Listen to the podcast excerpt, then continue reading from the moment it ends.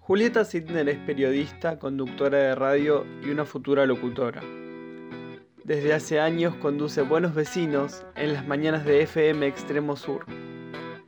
Julieta es nuestra invitada del día de hoy y esto es Charlas Minúsculas, un podcast de revista minúscula. Lo primero que quiero que me cuentes, si lo tenés identificado, es ¿en qué momento surgió tu vocación de periodista?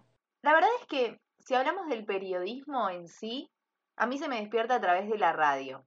Cuando terminé el colegio no estaba muy segura de qué es lo que quería hacer y hacia dónde quería seguir formándome, pero me anoté en comunicación social en la UBA porque creí que era una carrera que, podía llegar a orientarse para diferentes lugares y en ese recorrido me contactó un amigo de la secundaria que sí tenía súper en claro que quería ser periodista y me invitó a hacer un programa de radio. Había una radio en Montegrande, acá en el lugar donde yo vivo, que alquilaba el espacio y tuvimos un casting con esta radio y el primer día que tuvimos el casting, el casting lo tomaron al aire. Nada, una adrenalina desde el minuto cero, sentarse frente al micrófono, empezar a hablar, contar un poco de cada uno de nosotros, sin entender lo que era un programa de radio, porque más que escuchar en el estéreo del auto o un poco en casa, no hacía, pero yo creo que ahí empezó eh, a formarse mi, vocación por el periodismo. Después, bueno, con el tiempo empezamos a pulir un poco más ese programa, viramos a, otra radio, terminamos en Extremo, que es donde trabajo actualmente, y Extremo tiene la particularidad de ser un multimedio. Entonces está formado por un diario online del todo el conurbano bonaerense y además em, lo que tiene es varios diarios en papel y un canal de YouTube rodeada de periodistas, me empecé a dar cuenta que, bueno, que ahí estaba, ¿no? Que eso era lo que yo quería hacer finalmente. Eh, en ese entonces nos enseñaron un montón en la radio y en el multimedia en general.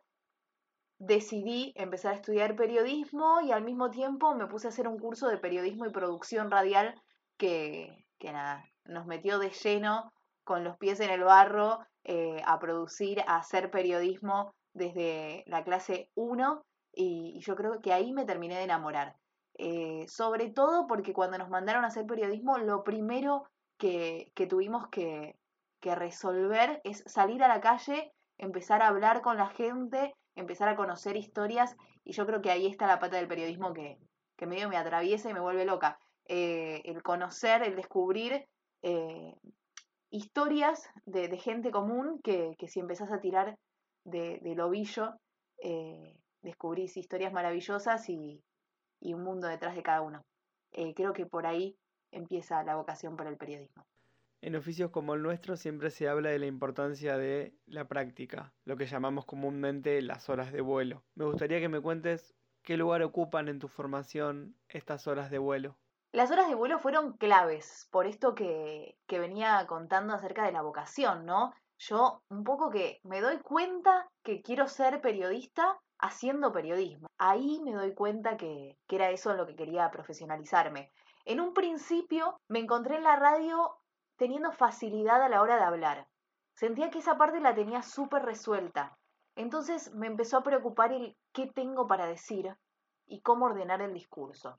Sentía que realmente tenía muchas herramientas vocales, por lo cual no estudié locución, pero por eso eh, decidí estudiar periodismo en ese momento. Y atrás de, esto de, estudiar periodismo y no, locución, también agrego, insisto, sobre todo en que, claro, yo entré a estudiar periodismo porque quería saber qué decir adentro de la radio. Pero dentro de la carrera de periodismo me di cuenta que, claro, no, no era abrir un micrófono y listo, sino que había un montón de patas del periodismo que estaban buenísimas. Me encontré escribiendo.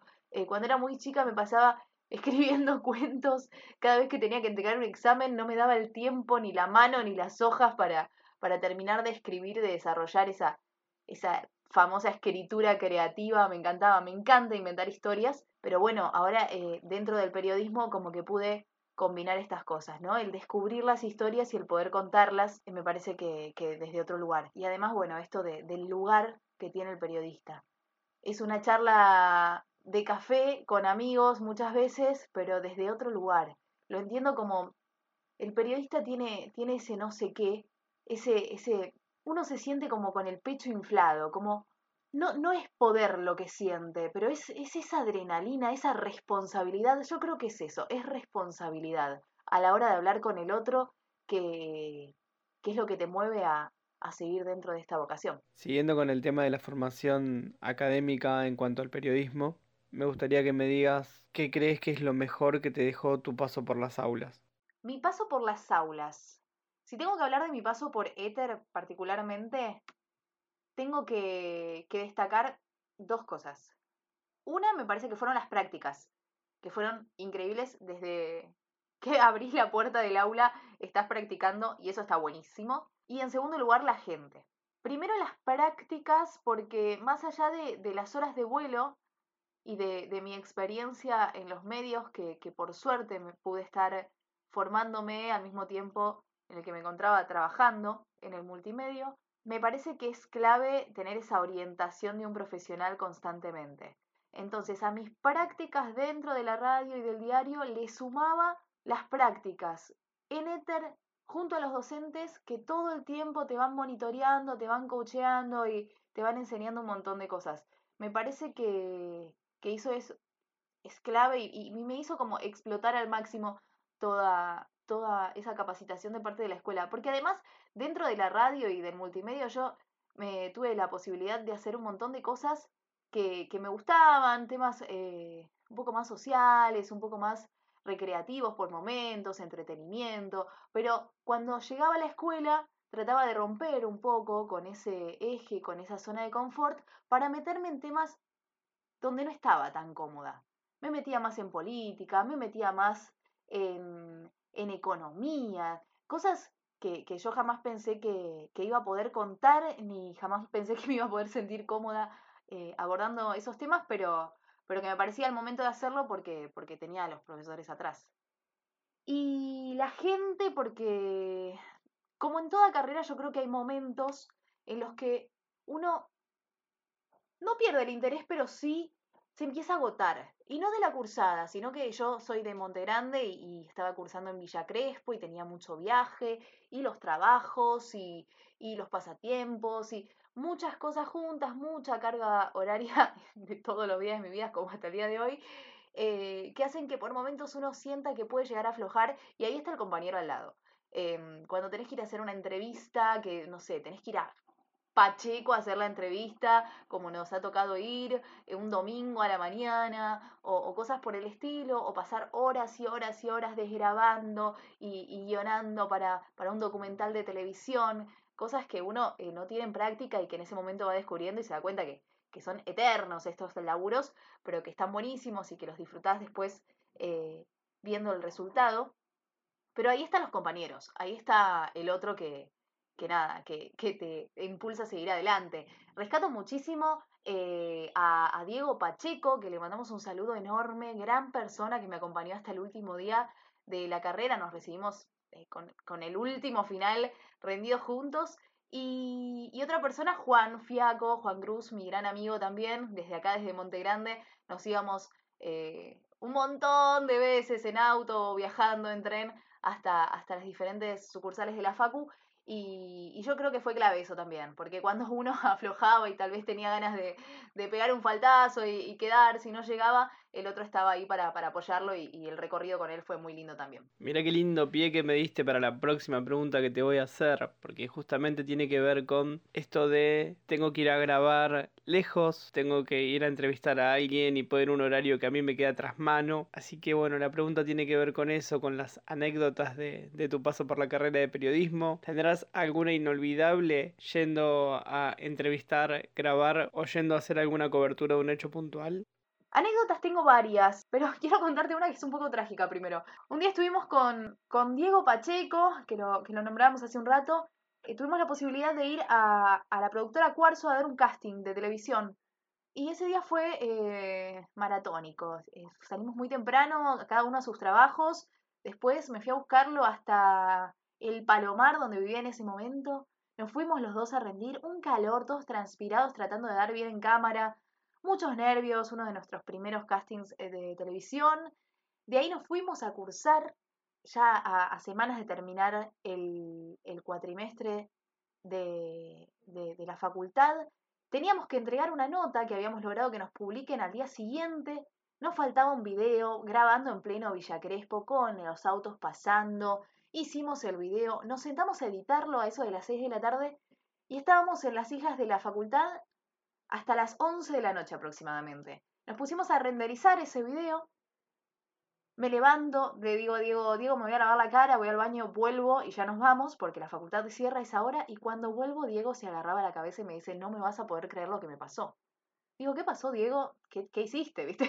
lo, lo, primero que uno piensa.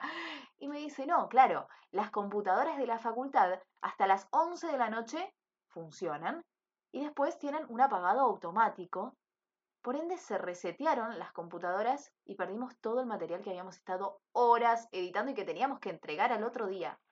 Ay, me agarró un ataque, una crisis tremenda, gracias a Dios nuevamente. Estaba Diego ahí con toda su tranquilidad, su energía positiva y, su abrazo contenedor que me tranquilizó. Me volví hasta Monterrey, habré llegado como a la 1 o 2 de la mañana eh, a, a mi casa y me puse a editar nuevamente el video desde cero eh, pero bueno, nada, luego quedó bastante bien el video, nos pasó que, que una vez que lo estábamos por entregar nos confundimos con una imagen de un prócer, claro, 3 de la mañana quemados, la cabeza no nos daba para más, no sé si era Belgrano y pusimos a San Martín, una, una cosa así súper pava que, que nada, no nos dimos cuenta en el momento del, del, agotamiento que teníamos, pero, pero bueno, fue una linda experiencia, igual pudimos entregar, publicamos esa nota en revista Colibrí, una nota muy linda sobre, sobre el racismo eh, y la apropiación cultural, em, y que nada, que se disfrutó muchísimo, pero esa anécdota queda, queda ahí guardada para siempre con nosotros. Es así que habrá sido una experiencia inolvidable. Como inolvidable también habrá sido tu primera vez adentro de un estudio de radio. Quisiera que me cuentes qué te acordás de la primera vez que entraste a un estudio y te pusiste detrás de un micrófono. La verdad, la primera vez fue sorpresiva, pero porque tuve un casting en vivo. Me pasó que nosotros fuimos a hablar con uno de los productores de una radio de acá de Montegrande que ya no está más al aire. Se llamaba Leo Gutiérrez, que fue una de las primeras personas que empezó a asesorarme en radio. Y nos hizo pasar al estudio para hacerlo, para conocerlo, para, que nos muestre un poco las instalaciones del lugar. Se fue a la cabina de operación y nos empezó a preguntar cosas del otro lado. Eh, nos hizo la seña, en el momento estábamos en vivo y tuvimos que empezar a improvisar. Era un casting en vivo. La verdad es que jamás me vi haciendo lo que hago hoy en día, haciendo radio, pero hoy por hoy tampoco me veo haciendo otra cosa. Eh, que no sea, a ver, periodismo o, medios de comunicación, ¿no? Me, gusta muchísimo, eh, lo disfruto muchísimo. Tengo la, la fortuna, la suerte de trabajar en un programa de radio todas las mañanas y me levante como me levante, eh, me cambia el chip, me cambia la energía, me, me, fascina, me, estoy enamorada de lo que hago. Em, pero el primer programa fue ese. Muchos nervios una vez que, nos informaron que íbamos a estar al aire y, y no tengo idea cómo, cómo salió, pero, pero sí lo que, lo que estuvo bueno es que después nos volvieron a llamar para hacer un programa y ahí sí le dimos más forma junto a mis compas de, de en ese momento, eh, eran compañeros del colegio, recién egresados todos, eh, pero lo disfrutamos muchísimo. Ahora sí, nobleza obliga. Los periodistas tenemos que darnos una mano entre nosotros, así que este es tu momento de contar qué es lo que estás haciendo ahora en radio. En una palabra, este sería tu espacio publicitario, pero seguramente vos lo podés decir mucho mejor que yo espacio publicitario. Me gusta este momento de chivo. En este momento estoy eh, trabajando de lunes a viernes de 9 de la mañana a 1 de la tarde en un programa en una radio acá de Montegrande, se llama FM Extremo, FM Extremo Sur. Eh, sale por el dial para toda la región, sale también eh, por la web y ahora estamos incorporando tanto YouTube como Twitch, así que nos tenemos que peinar por la mañana para salir por las cámaras también. Eh, bueno, pero a este programa le fuimos encontrando la vuelta, es un programa que en un principio empezó siendo más informativo, de primera mañana, hace varios años que lo hago, se llama Buenos Vecinos, y ahora es un programa un poco más de entretenimiento. Jugamos todas las mañanas con la gente, invitamos a los emprendimientos y a, los, a las marcas de, de todo el conurbano y de toda la región a que se sumen a, los diferentes juegos y, la respuesta del público, la verdad es increíble. Estoy, me sorprendo todas las mañanas y, vuelvo llena de amor a mi casa, así que eso me encanta. Muchos juegos, eh, música, un estilo de radio fórmula, pero acompañado con entretenimiento y, y la verdad que la que más entretiene termino siendo yo. Ya hablamos de periodismo y me parece un excelente momento para hablar de tu laburo como locutora. Dentro de este laburo, ¿cuál sentís que es el desafío más grande que te plantea la profesión? Yo creo que la profesión de la locución plantea varios desafíos, pero en el momento en el que estoy yo frente a un programa de radio, el desafío más grande creo que es el, el de poder resolver, ¿no? Eh, uno está al aire y suceden un montón de cosas. Uno está al aire y se entera que se murió Maradona. Y es difícil sortear esos momentos, momentos en los cuales uno está totalmente atravesado por la emoción, pero, pero que tiene que tener la capacidad de, poder informarle al otro ese tipo de, acontecimientos. Eh, me parece que el poder adaptarse rápidamente a, esta inmediatez, a lo que está sucediendo y, poder comunicarlo de una manera simple y, amena y empática con el oyente, creo que es una de las grandes desafíos y oportunidades que, te da la locución. Y personalmente eh, me gusta muchísimo lo que es la conducción y, lo que son los programas de radio y de televisión, pero creo que el desafío más grande va a estar cuando eh, empecemos a trabajar dentro de lo que es el doblaje. Eh, el doblaje te, te, invita muchísimo a ridiculizarte, a, a crear voces en lugares donde uno tal vez no está tan cómodo, a encontrar matices y, nada, hacer eh, papelones ridículos hermosos que terminan con productos muy lindos, pero que es difícil al principio encontrarse con, con estas voces y estos personajes. Me parece que es un desafío muy interesante que recién empezamos a encarar, pero que, que tengo ganas de atravesarlo también. Ya te pregunté por tus anécdotas de periodista, ahora te tengo que preguntar por tus anécdotas en la radio, porque en la radio, como bien decís, pasan muchas cosas que te obligan a resolver. Contame una anécdota inolvidable de algo que te haya sucedido estando al aire. Ay, ya sé, anécdota preferida de la radio. Ay, no, no. Tremendo lo que voy a contar. Me pediste dos anécdotas y te estoy tirando las pálidas, pero es graciosa, ¿eh? En el fondo está buenísima, porque una de las primeras veces em, en las cuales tenía que hacer una entrevista me toca entrevistar al mismísimo Roberto Petinato, que venía a hacer un stand-up a, un bar de Monte Grande y, tenía que hacer una entrevista con él. Bueno, resulta que em, la entrevista era por teléfono, me lo avisan 15 a 20 minutos antes de salir al aire, lo llamamos y la señal no era la mejor de Roberto. Bueno, empezamos a hablar lo primero que le digo a Roberto Petinato es bienvenido, a lo que él me responde, no, bienvenido no, yo estoy en mi casa y vos estás en el estudio. Bueno, ok, ok. Fue tremendo porque en ese momento yo, fue hace varios años, era muy pequeña, y me invadió el nerviosismo, quería salir corriendo, pero lo empecé a tomar por el lado del humor. Digo, uy, bueno, tenés razón. Nada, empecé a pilotear la situación. Claro, me cuenta que estaba cocinando espárragos en la casa de una amiga, que era el cumpleaños, y por eso no tenía buena señal se empieza a entrecortar, ¿viste? La llamada, un desastre, se entrecorta, no podíamos eh, hilar bien la conversación porque no había señal. Se corta el llamado por completo, lo vuelvo a llamar, lo vuelvo a contactar porque quería que venda su show. Y cuando lo llamo me atiende haciendo ruidos de gato. Miau, tipo, ¿qué? No entendí. Del bienvenido al gato había un paso.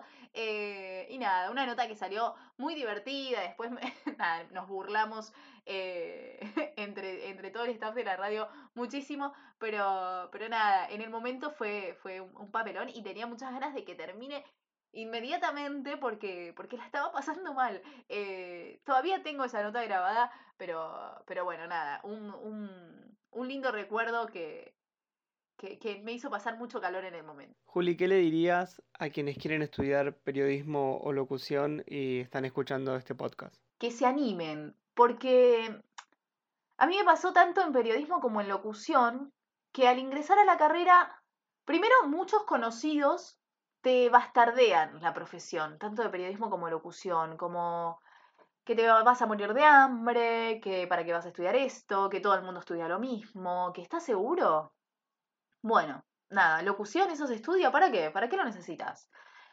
Un montón de cosas por el estilo. Eh, me parece que va ligado mucho a, las figuras del periodismo de la locución que vemos a diario en, los grandes medios.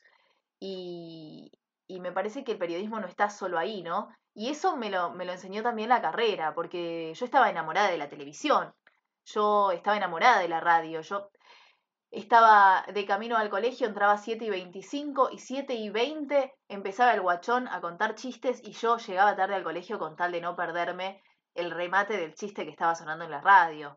Eh, el Buen Día Argentinos de Débora Pérez Volpin, yo lo tengo instaladísimo en la cabeza mientras desayunaba mirando un punto fijo con la taza de café y no podía hablar con nadie porque no quería emitir un sonido de lo dormida que estaba, pero ese Buen Día Argentino yo me, pero lo tengo muy instalado. Eh, y un montón de programas que, que la verdad que disfrutaba muchísimo y que me parece que fueron también eh, en el inconsciente responsables de que hoy estudie lo que estudio. Pero hay que animarse, hay un montón de, facetas dentro del periodismo y de la locución que van a ir descubriendo y que van a ir em, encontrando dentro de su personalidad, armando eh, el periodista y el locutor, locutora que, que quieren llegar a ser, eh, nada, aférrense a, lo que realmente les gusta, que van a encontrar su espacio y que lo van a disfrutar muchísimo. Juli, ¿qué es la radio para vos? Es el motivo por que me levanto todas las mañanas. Yo creo que muchas veces se plantea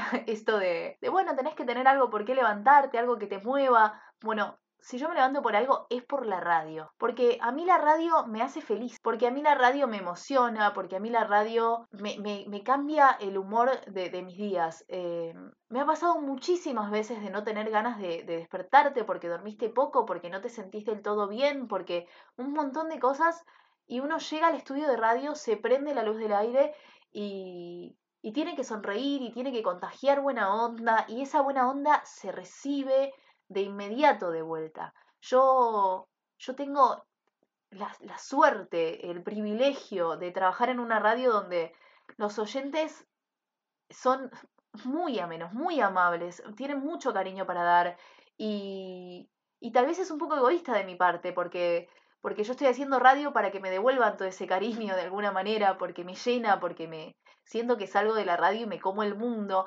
Entonces, eh, me parece que, que realmente la radio tiene eso, ¿no? Tiene, tiene, tiene tanto. Eh, la amo. Le, siento que, que, más allá de, de, de, que el periodismo o la locución me lleven a un montón de lugares a la hora de trabajar, no sé si podría eh, estar sin, sin laburar dentro de la radio.